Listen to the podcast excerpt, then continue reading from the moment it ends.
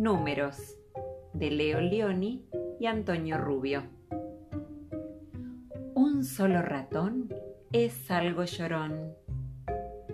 Si se juntan dos, es mucho mejor. Si viene un bebé, dos más uno, tres. Dos grandes y dos chiquitos suman cuatro ratoncitos. Uno, dos, tres, cuatro, cinco. El pequeño pega un brinco. Hacen dos torres de tres y así juntos ya son seis. Somos siete, somos siete y los siete muy valientes. Somos ocho, somos ocho, un ratón más que vosotros. Ahora zumban nueve abejas sobre las nueve cabezas. Y ya hemos llegado al fin.